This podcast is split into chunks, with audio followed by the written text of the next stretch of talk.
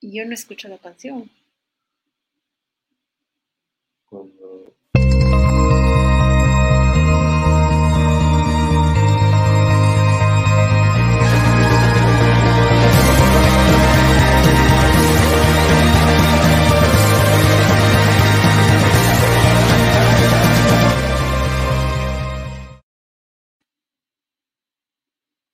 Hola, buenas noches. Bienvenidos a todos. Bienvenidos a una nueva sesión del Business Book Movement en su edición de Women Edition. Mi nombre es María Fernanda Lozada y estoy completamente complacido de ser el host de esta noche.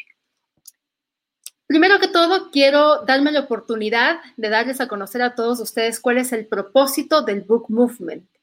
Nosotros somos un movimiento que busca cambiar la vida de las personas a través de las revisiones de libros, dejando un legado de experiencias y conocimiento.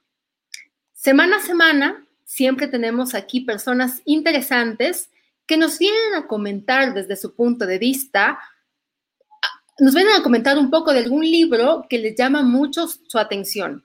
Nos comentan acerca de cuál es el propósito del autor y también acerca de las experiencias personales que han tenido acerca del libro.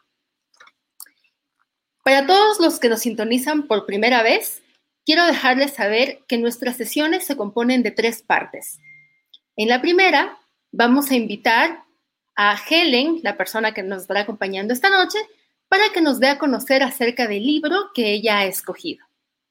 En la segunda sección, voy a invitar a mi co-host, Mike Mora, para que junto a él podamos iniciar la sesión de preguntas y respuestas. En esta parte les invito a que todos ustedes que nos están sintonizando nos dejen sus inquietudes, sus comentarios, sus preguntas para que también las podamos comunicar. Y finalmente, la tercera sesión, nos vamos a ir a una plataforma que se llama Discord, a nuestro tan conocido café buquero, para que en conjunto todos podamos tener una comunicación o una charla un poco más distendida. Sin más preámbulo, me permito presentar a Mike Mora, nuestro co-host de esta noche. Bienvenido, Mike. Hola, hola, bienvenidos a todos y bienvenida Maffer también tú. Muchísimas gracias, Mike. Vamos, eh, a continuación voy a presentar a Helen Menard. Ella es nuestra invitada de esta noche. Ella va a revisar el libro Belleza Fatal. Y Helen es consultora en temas de género y ambientales. Bienvenida, Helen. Muchas gracias por estar aquí con nosotros. Buenas noches. Gracias por la invitación y por las palabras de, introducción. Perfecto, chicos. Ahora eh, Mike y yo vamos a pasar a backstage y te vamos a dejar a ti, Helen, para que puedas compartir tu pantalla y demos inicio a la revisión del libro que tú escogiste. Perfecto. Nos vemos en un ratito.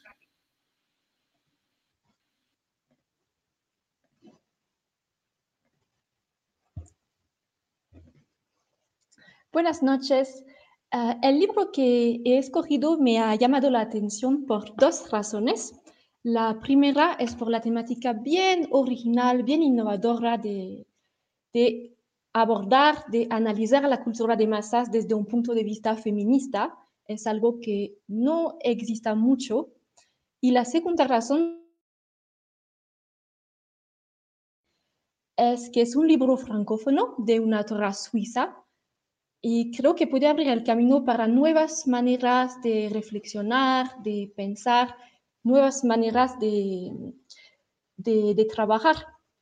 Entonces, um, voy a presentar Belleza Fatal, eh, que es un libro de Mona Chollet, esa autora que es una periodista suiza que, que escribe en el idioma francés. Eh, Mona Chollet eh, tiene ya un gran conocimiento del, eh, del universo periodista, escrito en el Monde Diplomatique, que es un periódico bien serio que trata de economía, ciencias políticas, de sociedad, y ya se ha construido el nombre de, de periodista feminista, ha escrito varios, varios libros que he presentado aquí en la bibliografía, eh, y trabaja en este libro uh, Fatal a partir de mucho, muchas investigaciones sociopolíticas, busca sus propios fuentes, está haciendo entrevistas con, con, modelos, personas del sector de, de, la moda, de la televisión, ha visto también películas, series, o sea, tiene un de la cultura popular. Y en ese sentido era la persona, la persona ideal para llevar a cabo este trabajo de, investigación sociológica. El eh, libro mismo ha sido publicado en 2012, entonces ya no es un libro tan, tan actual, ya no es tan de moda, pero aún así sigue muy relevante. Uh, y les voy a explicar por, qué en la presentación. Um, el, el, título que ha escogido me, me, gustó mucho, Belleza Fatal, porque en francés un, un, bote fatal, una belleza fatal, es una mujer súper guapa, como una, una medusa que te, que te, mata cuando la miras. Y aquí está haciendo un, un juego de palabras explicando que, que la persona, la víctima de esa belleza, en realidad es la mujer misma. Eh, usa ese tono un poco irónico, un poco crudo en todo el libro y lo hace bien agradable para leer. Por eso me ha gustado mucho también y por eso les va a gustar a ustedes. Eh, su subtítulo, Las nuevas caras de la alienación femenina, también me ha llamado la, atención por la, la, palabra alienación que ha escogido y que recuerda a todas, toda una serie de teorías filosóficas, incluso teorías marxistas, revolucionarias, y en realidad lo que demuestra en este trabajo es su tesis de una alienación de la mujer con su cuerpo y pone el cuerpo femenino, el cuerpo de la mujer en el centro de su trabajo de investigación en la cultura popular. Um, se inspira del libro uh, The Beauty Myth de, Naomi Wolf, que es una autora de los Estados Unidos. Uh, este libro tampoco es tan actual, es de 1990, pero me interesó observar que se, se inspira de esa autora porque tal vez um, las personas que nos escuchan ustedes van a querer inspirarse de este libro fran francófono para hacer un estudio parecido en, en sus propios países. De un punto de vista uh, metodológico, me, me, ha interesado ese trabajo por, uh, por los métodos cualitativos que, que, usa. Es un trabajo muy exhaustivo en lo cual um, nos está dando la autora muchos ejemplos y con eso nos convence mucho de, de su tesis. Tal vez me hubiera gustado que también presente un poquito más de elementos cuantitativos, o sea, números, estadísticas. Lo ha, creo que hubiera sido interesante que en vez de hablar tanto de, de modelos, nos diga también si representan en realidad toda la comunidad de modelos de, de, Francia o del mundo. Y no dudo que lo representa, pero hubiera sido interesante que nos comente un poco su, su elección de ese tipo de, de metodología. Y de, de, un punto de, de, vista de su perspectiva, me, me ha gustado igualmente su trabajo porque es algo muy, muy innovador. Hay muy pocos trabajos en el mundo sobre la cultura de, la, de las masas que no llama tanto la, la atención ni a historiólogos ni a sociólogos, y menos todavía se hace desde un punto de vista feminista.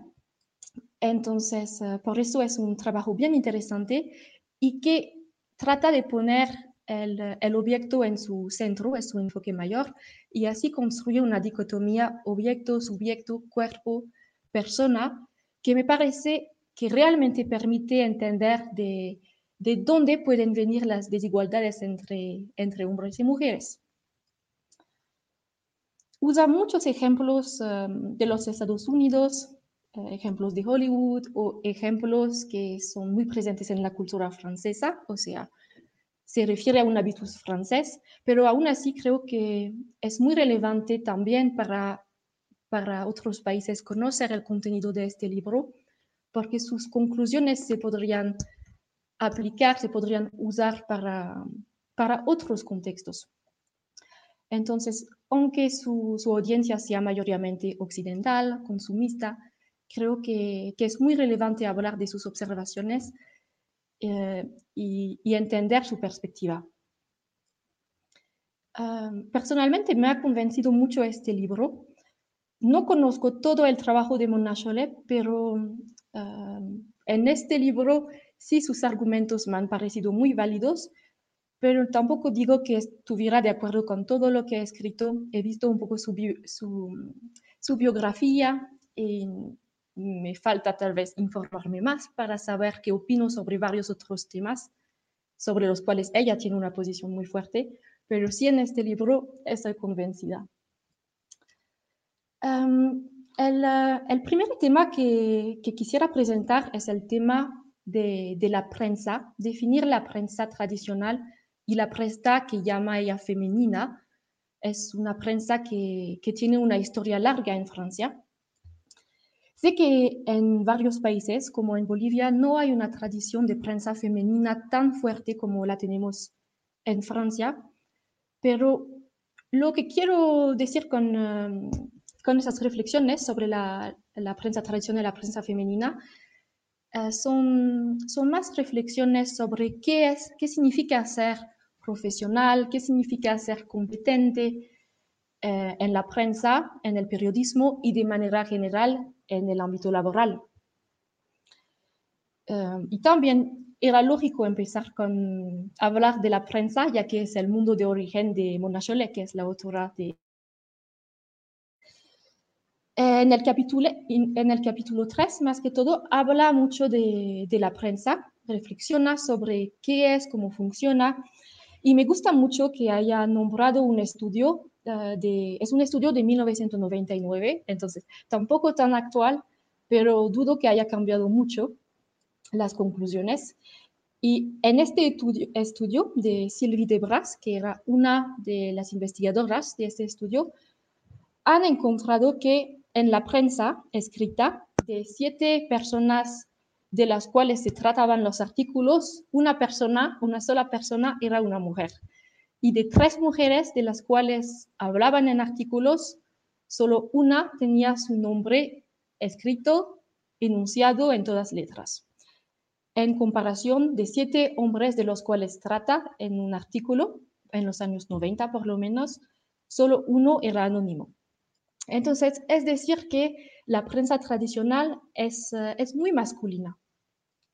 Y este, esa observación que ha, que ha hecho Mona en su libro me ha recordado a un podcast que, que, he escuchado hace unas semanas y que justamente trataba del periodismo eh, y de la masculinidad en, ese, en el periodismo. Y en ese podcast la invitada era también una, una periodista, uh, Alice, Alice Coffin, y um, explicaba su punto de vista sobre la, sobre el profesionalismo lo ha contestado, ha contestado la definición habitual del profesionalismo preguntando por qué, por qué usamos criterios como ser neutro, ser objetivo, mm, no tener emociones, no demostrar emociones en el periodismo, porque eso debería ser la definición del periodismo. Mm, ha, comentado de, unas entrevistas que había tenido con directores de producción, directores de, tele, que explicaban que habían a veces invitado a mujeres a presentar un, tema frente a un público, pero las mujeres no estaban tan seguras de si eran legítimas para presentar un tema y entonces finalmente habían propuesto el puesto a un hombre que él sí había dicho que, por supuesto, y no se había perdido la oportunidad. Y cuando directores observan este problema, su solución es decir, enseñaremos a las mujeres a ser como los hombres, a no perderse la oportunidad, a no preguntarse tanto si son capaces o no, a no tener tantos, tantas dudas sobre sus competencias. Y finalmente, lo que pregunta esa invitada del podcast que estoy comentando, Alice Coffin, es ¿por qué las mujeres deberían hacer como lo hacen los hombres? Tal vez no está mal finalmente que que, haya un poco de humildad en, eh, en, el mundo de la prensa y tal vez no está mal ser, ser subjetivo cuando presentas un tema, ¿no? Por ejemplo, cuando, cuando hablas de, de las consecuencias del coronavirus en el mundo, tienes una opinión, no puedes pretender ser neutro y es lo que hacen la, la mayoría de los periodistas. Entonces, tal vez es más ético y hasta más profesional demostrar que uno tiene, tiene sentimientos, tiene emociones, opiniones, y eso no contradice el hecho de ser un profesional. Una persona puede tener opiniones y aún así buscar sus fuentes. Pero en la prensa tradicional, por lo menos en Francia, valdría la pena hacerlo en Bolivia, estudiarlo en Bolivia, la, prensa eh, y el periodismo es muy masculino en sus temáticas, en su estilo, que es excluyente. Es por eso que las mujeres tienen esa, tentación de, em, de interesarse en una prensa que llamamos entonces más femenina. Me ha gustado que, que Mona Chollet escriba esa frase, me ha interesado mucho. La prensa femenina puede considerarse como un lugar donde se expresa otra visión del mundo, otra forma de concebir la información. Como tal, merece nuestra atención para denunciar mejor sus carencias y sus desmanes. En el capítulo 3. Em, me, me, ha importante perdón, poner esta frase porque en todo este libro, Mona Chollet critica mucho la, imagen de las mujeres en la cultura popular, pero también justifica y explica por qué la prensa femenina tiene tanto éxito. Y si tiene tanto éxito es justamente porque las mujeres no se pueden identificar en, la prensa dicha masculina, la prensa tradicional. En la prensa femenina pueden leer sobre su día a día, temáticas de educación de niños, pueden, pueden leer sobre cocina, la cocina, o sobre el postparto, que es un tema muy importante, eh, pero que, de lo cual nunca se trata en los periódicos tradicionales. Entonces, en ese, en ese sentido, la prensa femenina responde a una, a una demanda real, real. Es un refugio para las mujeres y es una prensa necesaria. El problema es que en ese tipo de prensa se refuerzan estereotipos. Es una prensa que desvaloriza a las mujeres generando expectativas inalcanzables. Entonces, esta, ah, esta observación y esas reflexiones sobre el profesionalismo, la competencia y por qué las mujeres se interesan por cosas dichas de mujeres, también tiene sus explicaciones. Y creo que la, eh, entonces esa reflexión sobre el profesionalismo se puede aplicar, se puede usar para pensar de manera general en eh, cómo integrar más las mujeres en el ámbito laboral en, eh, en otros sectores que el ámbito periodístico. Por eso quería mucho comentar este aspecto que, que me ha interesado en el libro.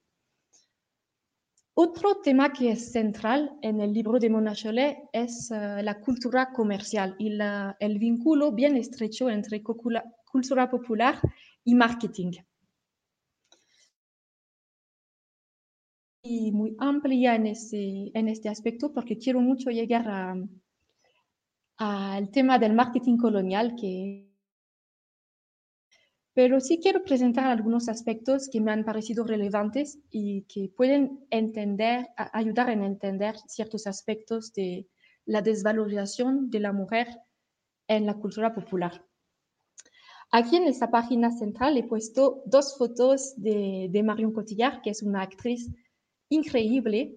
Ha interpretado a Edith Piaf, la cantante, en esa película, La Vie en Rose.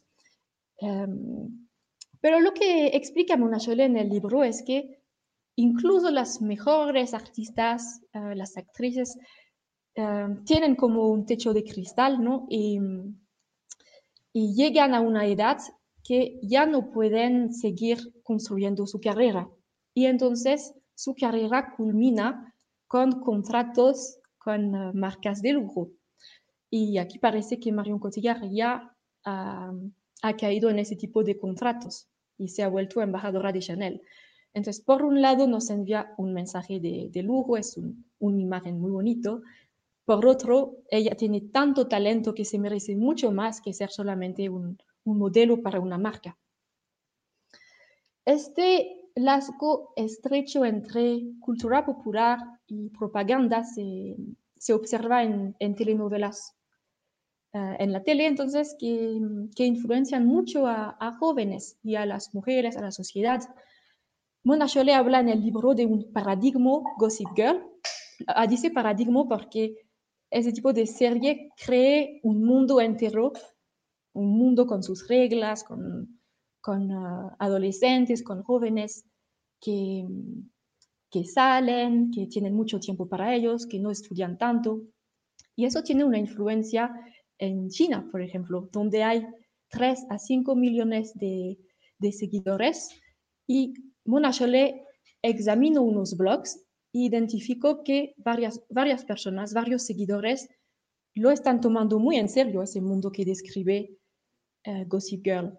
En particular, había un estudiante, una, un adolescente en su blog que estaba desesperado de una manera de que en China están usando uniforme, no tienen tiempo para tener parejas, para sus historias de amores, que trabajan todo el tiempo, que no pueden salir, que no tienen tantas cosas de lujo, mientras en los Estados Unidos así se hace y piensan que, que es la realidad. Y no es solamente una, impresión marginal que cree, sino eso está construido y aprovechado por marcas que en realidad una vez que han aparecido actores en Gossip Girl, les usan para uh, patrocinar y dar unos, uh, unos artículos de moda que ellos promocionan.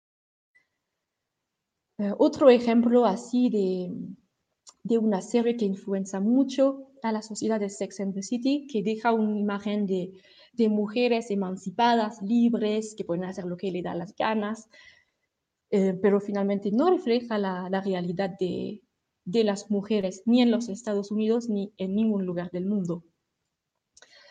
Con eso quiero decir que los marketing, el marketing, los medios um, usan la receptividad de un público a un contenido para difundir un mensaje. Las marcas, se, las marcas se aprovechan del éxito de la cultura popular para transmitir imágenes sobre la sociedad, sobre sus marcas y para influir comportamientos. Eh, em, les, he, les, he, encontrado unos ejemplos que he llamado así a propósito del mal gusto de Francia-Bolivia para mostrar esta dialéctica, ese tipo de dialéctica entre la sociedad y mensajes de moda, de cultura, de, propaganda comercial. He puesto también un ejemplo de Francia para que no piensen que estoy criticando otros países, mientras tengo muchos ejemplos de, de propaganda de mal gusto en Francia. Esta propaganda a la derecha es una, es una publicidad por el Cuba Libre que hemos visto en Bolivia hace dos años, y que rápidamente ha sido retirado por las críticas y que parece identificar la sexualidad, el sexo con el alcohol.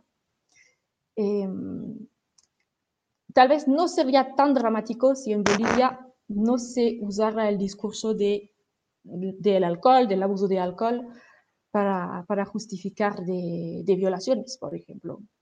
Tal vez no sería tan grave, pero aún así no, no me convence esa publicidad.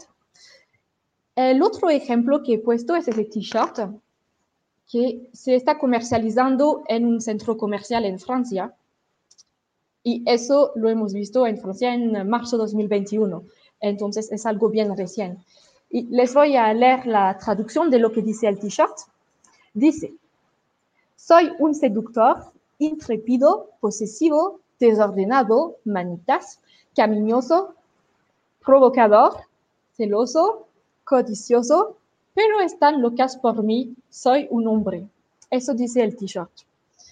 Y para que un producto así llegue a un centro comercial, hay toda una, una serie de, de validación, de pruebas. Hay expertos marketing, hay creadores de moda, hay muchas personas que entran en el proceso y en ese proceso parece que ninguna persona ha pensado que tal vez ese tipo de mensaje era la descripción perfecta de, del acosador, del agresor. Entonces, con eso quiero mostrar que ah, el marketing sí tiene una influencia fuerte en la sociedad, pero se inspira también de, de cosas que ya existen en la sociedad. Ese tipo de comunicación o ese tipo de productos no, no existiría un mundo donde no habría tanta violencia de género. ¿no? Es porque hay esa violencia que se ve hasta al parecer como un chiste, que se pueden comercializar ese tipo de, productos. ahora llegaré al punto que más me interesa, que más me ha interesado en el libro. hay dos o tres capítulos sobre ese tema de lo que podemos llamar un marketing colonial. Entonces, la, mundialización contribuye en eh, difundir imágenes de, un marketing que promueve, que promueve un tipo de belleza occidental, más que todo. Eh, eso se nota especialmente en países como, como, Asia, por ejemplo, que están muy sensibles en imágenes de, de belleza occidental. Y tengo, tengo personalmente un recuerdo muy fuerte de un viaje que hice en las Filipinas, donde había trabajado en, un, en una ONG con, con, niños. Y estábamos nosotros, había varios eh, voluntarios de Europa, entonces eh, blancos, chocos, y, y, esos niños morenos. Y nosotros queríamos volvernos morenos, broncear, entonces no poníamos, nos poníamos al sol. Y los niños muy, muy sorprendidos nos decían que no, que no podíamos hacer eso, que, que teníamos que protegernos porque ya no íbamos a ser blancos y entonces ya no íbamos a ser guapos, porque para ellos la belleza era igual que, que ser blanco. Um, para ilustrar esa situación que, que, he puesto aquí, el dominio del occidente sobre el mundo ha llevado durante mucho tiempo a las poblaciones no blancas a, interiorizar sus criterios estéticos en el capítulo 6. Para ilustrar eso, he puesto esta referencia a, un cortometraje de 2005 que intenta reproducir un experimento social que hizo un, un, psicólogo en 1954 y que intenta mostrar con eso cómo el racismo se internaliza. Y en este videito si lo miran, he puesto un link al final de la presentación, van a ver que las niñas sistemáticamente eh, escogen una muñequita de color de piel más blanca, mientras tenían la oportunidad, la posibilidad de, escoger una muñeca que tenga un color de piel más como, más como el suyo. Y tal vez eso está relacionado con la manera de la cual el marketing, los medios promueven un, un estilo de belleza estándar. Em, y creo que ese tipo de marketing funciona, funciona muy bien, porque recuerdo también en las Filipinas que en las calles había publicitarios enormes para promover eh, cremas para aclarar la piel y en los, en los centros em, de, de supermercado también había montañas de ese tipo de cremas que tenían mucho éxito entonces, ¿cómo, ¿cómo explicar eso? ¿Cómo entender eso?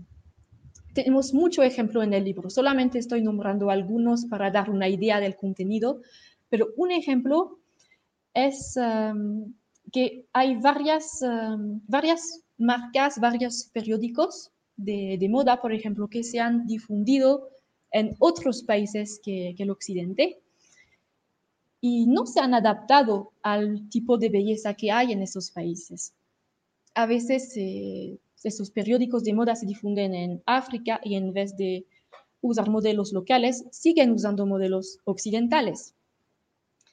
Y cuando usan modelos locales, o ese modelo de India, por ejemplo, no tienen escrúpulos en photoshopearla para que sean más blancas. Y supuestamente la excusa que nos da Mona Cholet, que ha entrevistado varios periódicos, es que no vende si no pones un estándar de belleza blanca, no vende, supuestamente.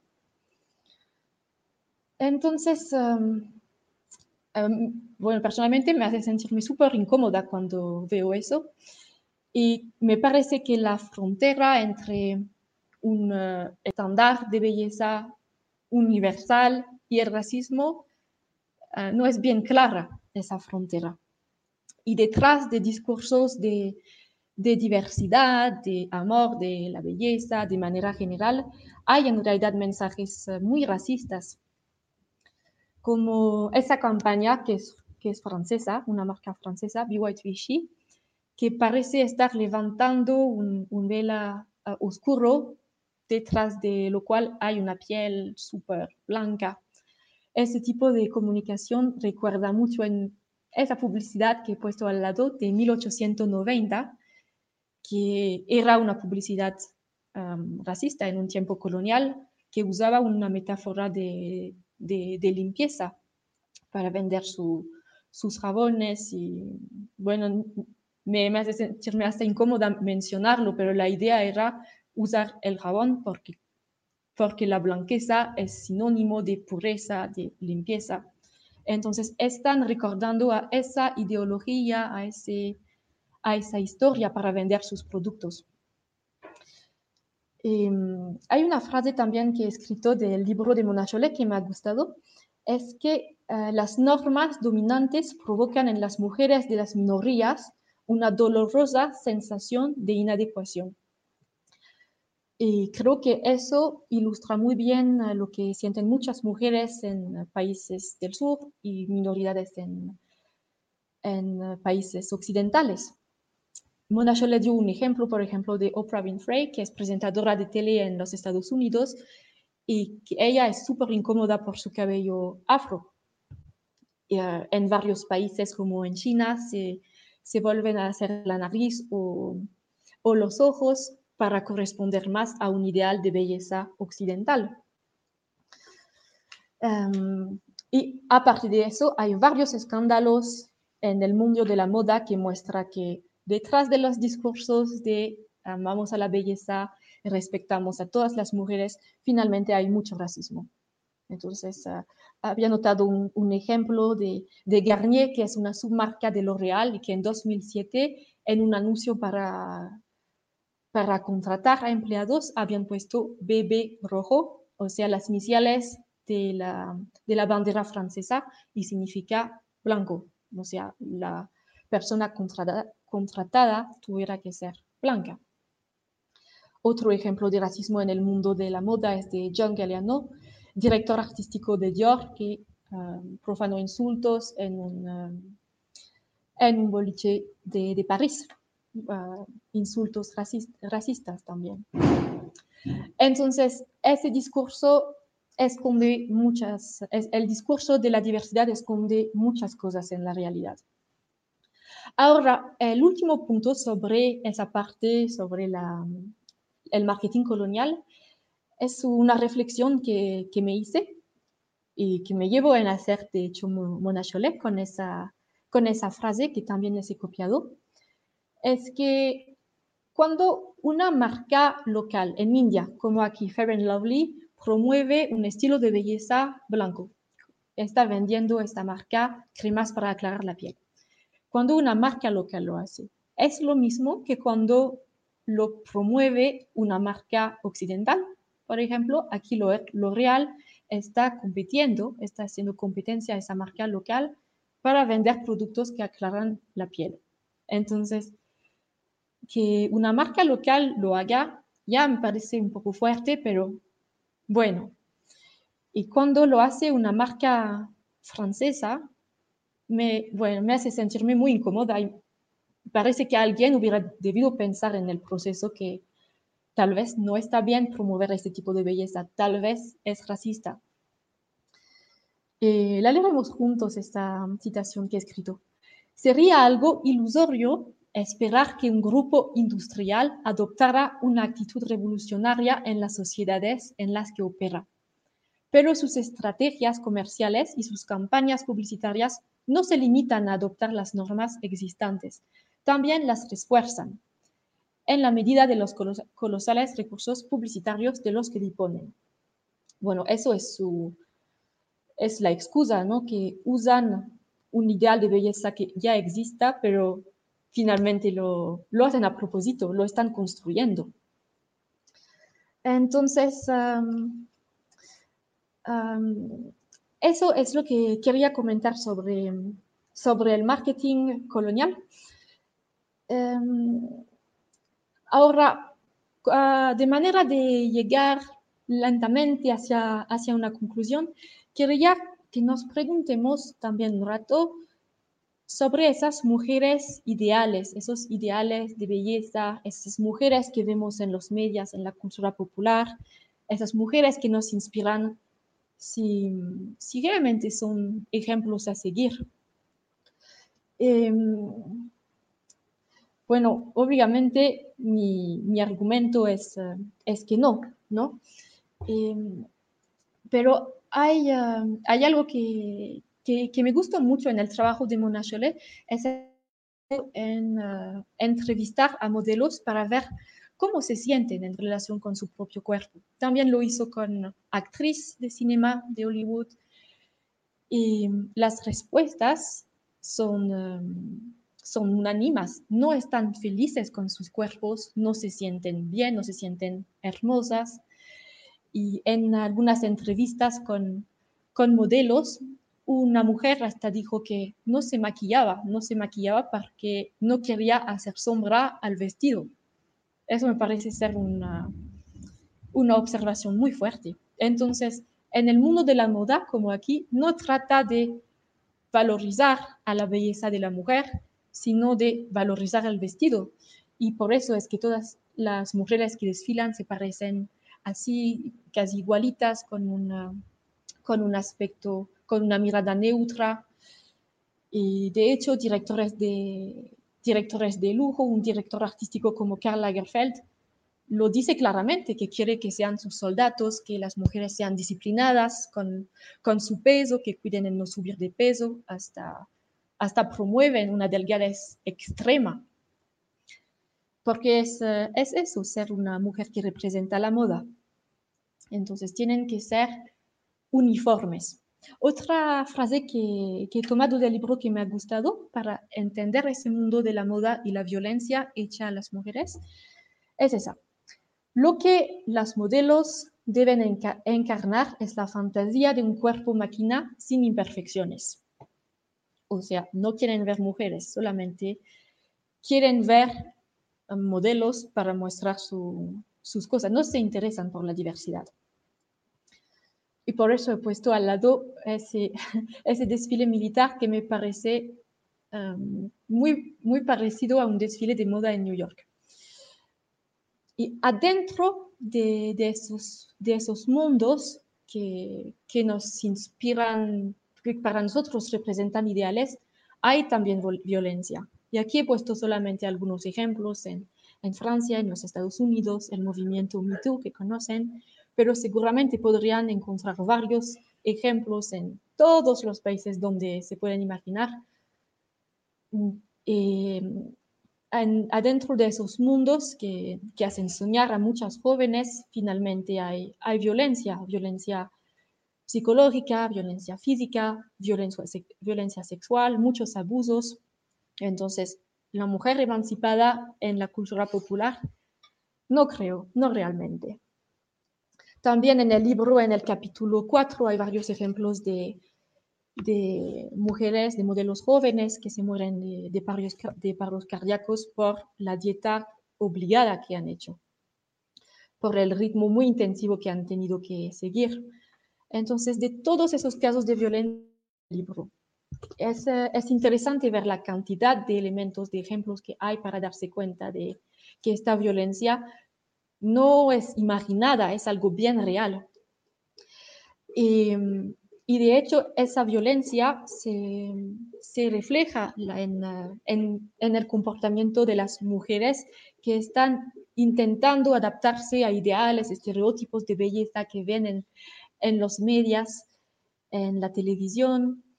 Uh, también en este libro hay unas investigaciones sobre, uh, por ejemplo, una, una mamá de cuatro hijos, estilo mediterráneo, muy hermosa, que no se siente bien en su cuerpo porque quiere bajar de peso y parecerse a, a Claudia Schiffer, modelo alemán en los años 90. Y eso era una, un estudio de otra persona, entonces, en, hace, hace 20 años, hace, varios años. Tal, también la, la ano, anorexia generalizada puede ser una consecuencia de, de la promoción de un estándar de belleza con delgadez extrema. Em, pero bueno, un elemento que, que, me ha interesado mucho en, ese, en este libro, aparte de explicar por qué en relación con el cuerpo las mujeres uh, no, están, no están libres, su manera de, de hablar del cuerpo y, y, de explicar que en realidad cuando, cuando uno dice que una mujer es un cuerpo o una mujer es un objeto, no es eso el problema. Obviamente, no, no se puede decir así, pero somos cuerpos, todos los seres humanos somos cuerpos y está bien hacer, hacernos guapas, hacernos guapos, los hombres también son cuerpos y se pueden considerar de una manera, de una perspectiva como objetos en unos aspectos de su vida. Lo que está mal es reducir las mujeres a cuerpos objetos, como es lo que se hace en la moda, en el cinema y en toda la sociedad de manera general. me ha gustado mucho que diga eso porque me, hizo pensar como feminista que a, mí nunca me había gustado escuchar comentarios sobre mujeres, decir que una mujer es guapa cuando está hablando de un tema serio, pero ahora entiendo mejor que el problema es reducirlas sistemáticamente a cuerpos objetos. Em, entonces, a, modo de concluir esa presentación, quisiera Quisiera aclarar que la, violencia de género, el sexismo, está presente en todas las sociedades, no diferencia ni, ni la edad, ni la clase social, ni, ni, la etnia, ni tampoco el nivel de educación. Y de hecho los más educados no son los menos machistas. Y también en sociedades donde, donde hay leyes para proteger las mujeres de, del acoso, de comentarios sobre sus cuerpos en el ámbito laboral, por ejemplo, también en esos, eh, en esos países hay violencia a escondido. Eh, Mona Chollet en este libro se ha propuesto de, analizar el cuerpo como punto de inicio de la violencia de género y me ha parecido que tenía un, muy buen punto en ese aspecto. Entonces, ¿cómo se organiza la sociedad para, que, eh, para hacer que las mujeres se sientan incompetentes, impotentes, cómo lo hace estructuralmente, en este marco hay que leer este libro. Em, y finalmente, entonces, este libro estuvo publicado en 2012, lo que significa que no ha capturado las últimas tendencias en la cultura popular, como por ejemplo en las telenovelas en Francia, no ha capturado que ahora sí se visibiliza mucho más la, la relación homosexual. Hay muchas más relaciones homosexuales y este cambio muestra también que hubo uh, un, cambio de mente en la sociedad, que la sociedad está mucho más abierta, receptiva a, este tipo de relaciones. Um, entonces, es una cosa, podría ser muy interesante expandir las conclusiones de Mona Chollet a los años 2020. Y también quiero, quiero proponer que, que expandemos las conclusiones de, de Mona Chollet a otros lugares, a otros contextos. Ella habla mucho en su libro de los Estados Unidos, habla mucho de, de Francia, pero podría ser interesante hacer un trabajo parecido para países como Bolivia, México, para Chile, para todos los países de, de la región y del mundo de manera general. Porque creo que su trabajo revela mucho de la manera de pensar de la sociedad y del nivel de liberación de la mujer. Y finalmente, ah, aclarar que mi propósito con esa presentación no es decir que la cultura popular está mal ni que el marketing está mal, porque obviamente el marketing es un instrumento, es un instrumento poderoso, pero es solo un instrumento el mensaje que conlleva depende de las personas que lo usan. Lo que quiero explicar con esa presentación es que es importante que actores públicos, que gerentes de empresas, que las mujeres mismas, personas que usan o consuman el marketing, sean conscientes de que una imagen o un mensaje no es algo neutro, no es algo tan inocente. Y, que con eso nos podamos preguntar lo, siguiente que, he escrito aquí como a modo de, de, abrir un debate. Si el marketing es solo un instrumento inocente y si podemos imaginar una forma de marketing que sea más responsable y a quién les corresponde asegurarse de que el marketing sea ético.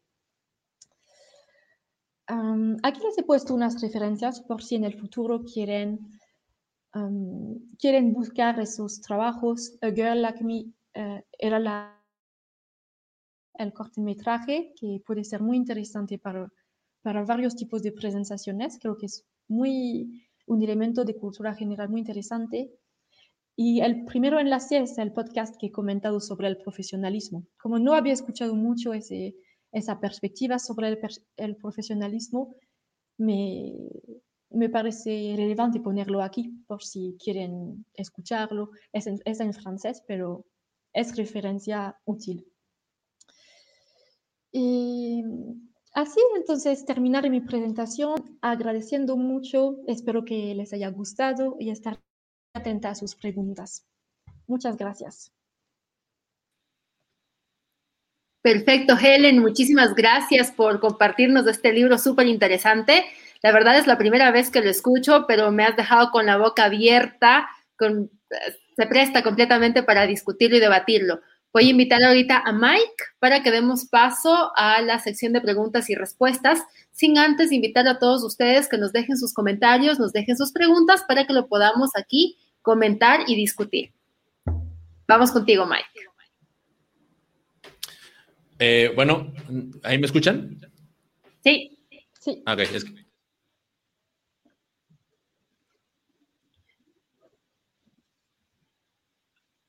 Parece que tuvimos una pequeña interferencia con Mike.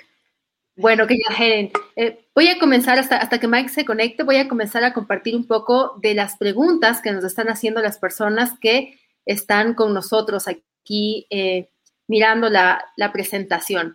Verónica Vaca nos dice muy interesante el libro, Helen. Creo que el tema en India también va que relacionan el color de la piel a las castas. Sí, creo que es cierto, porque en muchos países, en, Europa también, de hecho, el hecho de, ser, de tener un color de piel más claro significa que no tienes que trabajar en el campo, no tienes que trabajar fuera de la casa. Y las personas en India de, de castas más altas justamente, sí, hola, justamente se, se, quedan más en casa o tienen trabajos en oficinas y eso demuestra un, una supuesta superioridad. Entonces, por eso hay esa, esa visión de que una piel clara es también más elitista, es prestige. Entonces, sí, creo que es cierto. Es cierto. Sí, ahora algo que me llama mucho a colación es cómo esto se aplica en los trabajos, todo el tema que tú nos acabas de comentar. Y Verónica hace también un, un comentario súper interesante, nos dice, justamente ayer comentábamos sobre los avisos de requerimiento de personal que se solía publicar, donde pedían foto actualizada y como requisito buena presencia. Pero ¿quién define ese concepto? ¿Qué opinas de eso, Helen? Yo creo que en realidad eso es algo que, actualmente sigue ocurriendo. Sigue ocurriendo. Bueno, ese ejemplo que he dado sobre contratar a personas según su, su apariencia era de 2007 entonces, no es tan recién, pero tampoco tan antiguo como ejemplo. Y se hace por, sabemos que se hace por todos lados. Se hace, sabemos que hay estereotipos. La sociedad, todo el mundo tiene estereotipos. Y personas que contratan tienen esa idea, es, que es idea falsa totalmente, absolutamente, que personas profesionales a veces, a veces uh, son, son, blancas y occidentales y discriminan. Es de eso que viene la discriminación. Por eso en varios países no piden, piden de no poner la foto en los CVs. Creo que en los Estados Unidos no ponen la foto. Y me parece muy, muy buena manera de hacer, porque finalmente, ¿qué importa que, parecemos? Bueno, acá en Sudamérica, o al menos en Ecuador, desde donde yo estoy, es muy común la foto en, en, el, en tu hoja de vida. Y de hecho, te, preguntan o te piden que tu foto sea actualizada. Entonces, es, es un buen punto de considerar. La verdad, nunca antes me había puesto a analizarlo desde esta perspectiva que tú nos, nos traes a colación el día de hoy. Es, es muy interesante. Pablo, bienvenido a... ¿Cómo? Me subo la transmisión. Ahí lo estoy haciendo un pequeño reemplazo a Mike porque estuvo con problemas con internet, pero seguramente ya en un momento puede volver. Perfecto, Pablo. No sé si tú tienes alguna pregunta que quizá quisieras compartirnos esta noche. Exactamente. Eh, miren, realmente el libro me pareció algo muy, muy loco que te taladra el cerebro, ¿no? En el sentido de cómo, cómo realmente estamos sujetos ante tanta influencia de nuestro entorno, ¿no?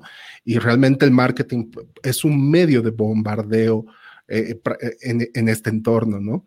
Y ahí tengo una consulta. ¿Hay algo que tal vez nosotros podamos hacer como para evitar el impacto de esto? Intuyo que tal vez el camino es muy ligado al pensamiento crítico, pero tal vez hay algo, hay algo que no, no tengamos muy claro o explorado. Bueno, eh, en realidad es la pregunta que también preguntaba para abrir el, debate. Y sí, hay algo que podemos hacer, pero es, eh, como tú dices, es un camino largo para, para llegar a eso, porque primero hay que entender que un, que un mensaje, que un marketing significa algo. Y hay que también tomar en cuenta varias posiciones. Cuando hacemos un marketing como, como el que he mostrado eh, en Asia para aclarar la piel, sería interesante antes que promover esas imágenes, hablar con, eh, con intelectuales, por ejemplo, que no son especialistas de marketing, pero que sí entienden qué tipo, qué puede causar ese tipo de mensaje. Que hagan, por ejemplo, entrevistas, que hablen con autoridades locales en esos países, líderes de, minorías, de varias etnias, para, para ayudar a entender, porque puedo creer, no tanto, pero puedo creer que algunos errores sean no por mal gusto, sino por, ah, por no saber, por ignorancia. Puede ser. Cuando se vuelve un movimiento masivo, no, ya no es un error, ya no es un error aislado. Entonces hay que, hay que hacer estudios, hay que entender por qué queremos todos hacer ese tipo de marketing o promover ese tipo de belleza. ¿Por qué? Y hay muchas personas que pueden estudiar.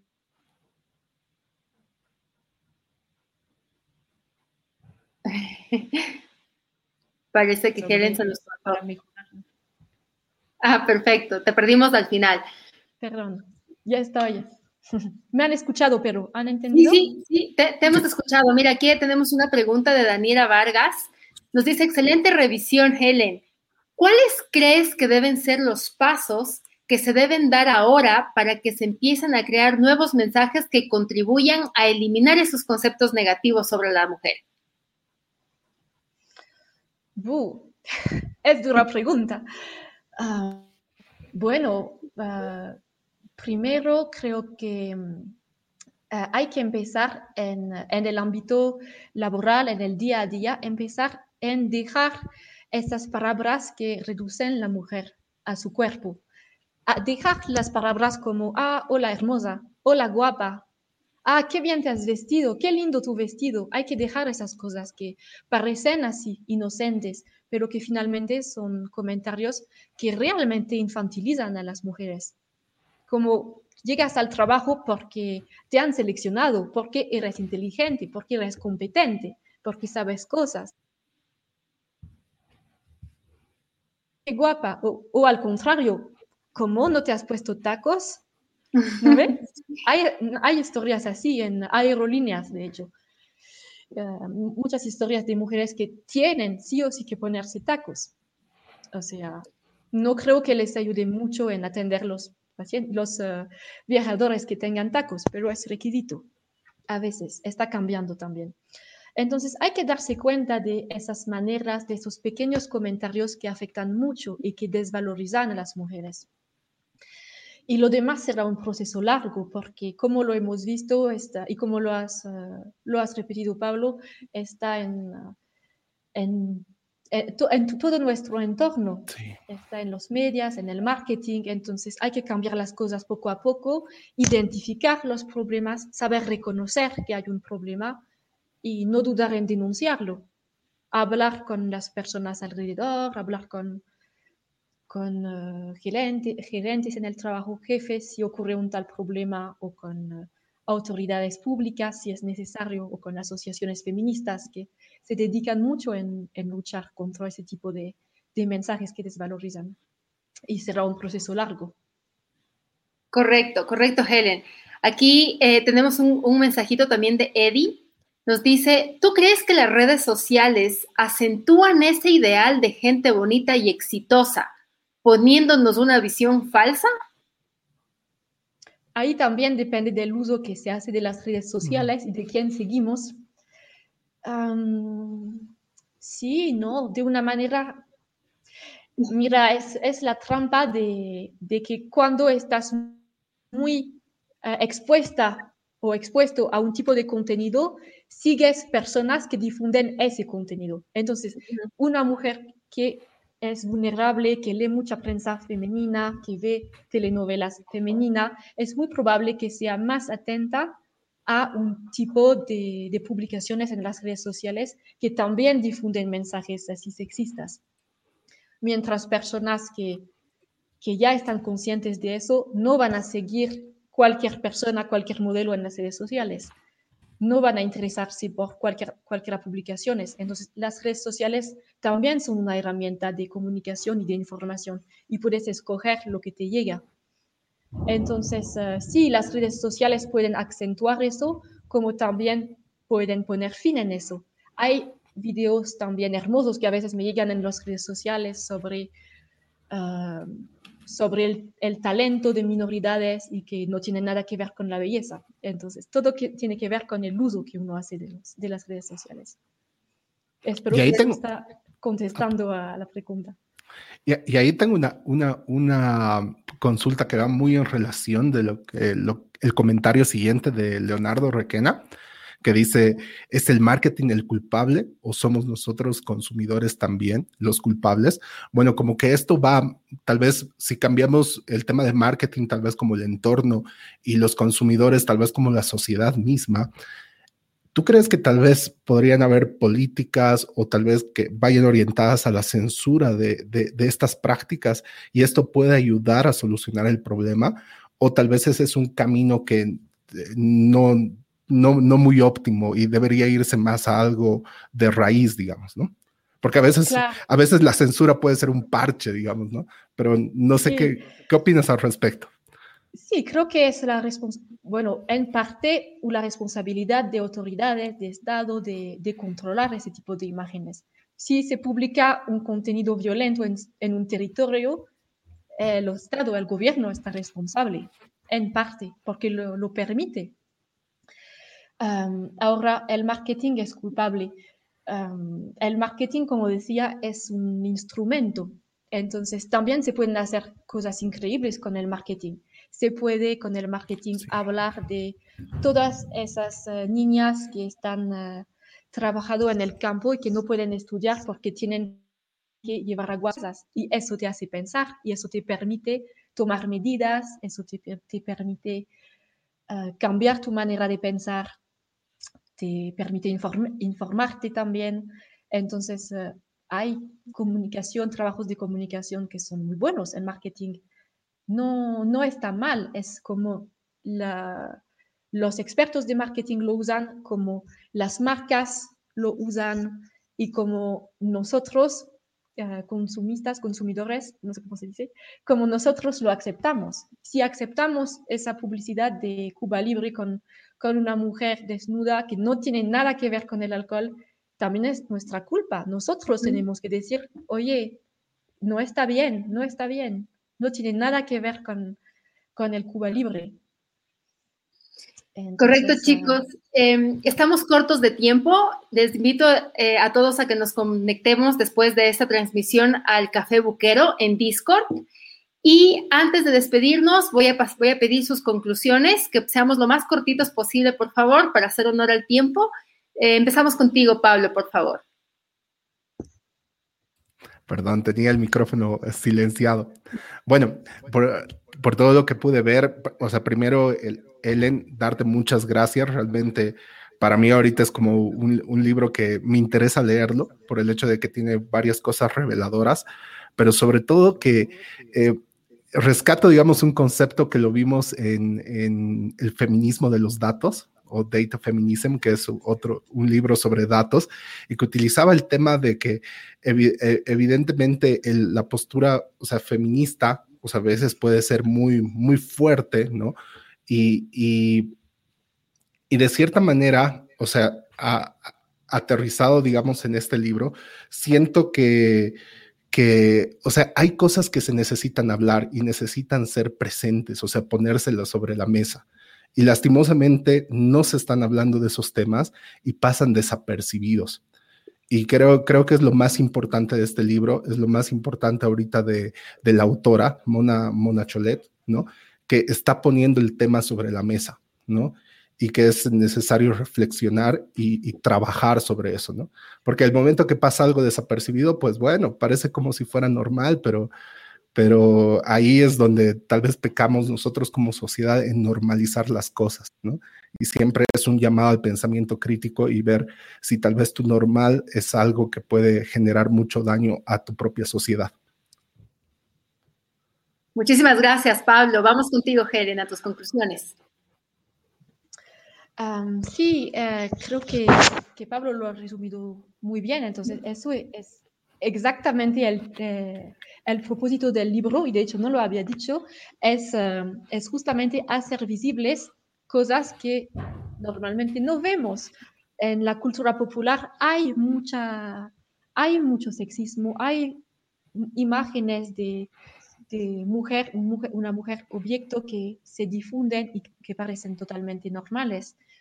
Y la cultura popular en realidad es el medio por lo cual se transmite un hábito sexista, por ejemplo, un hábito racista de, transmisión general, de, familiar, quiero decir, en la sociedad, del boca a boca.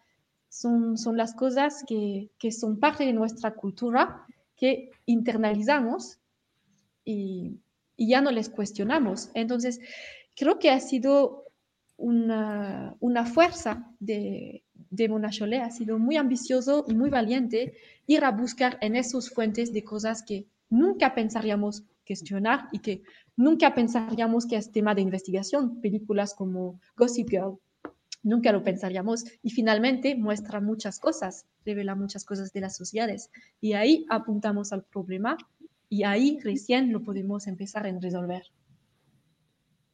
Perfecto, buenísimo chicos, buenísimo Helen, muchas gracias por acompañarnos esta noche.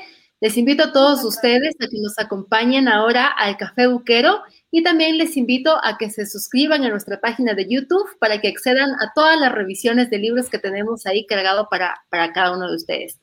Despídense chicos y en breve nos conectamos por la... Muchas gracias.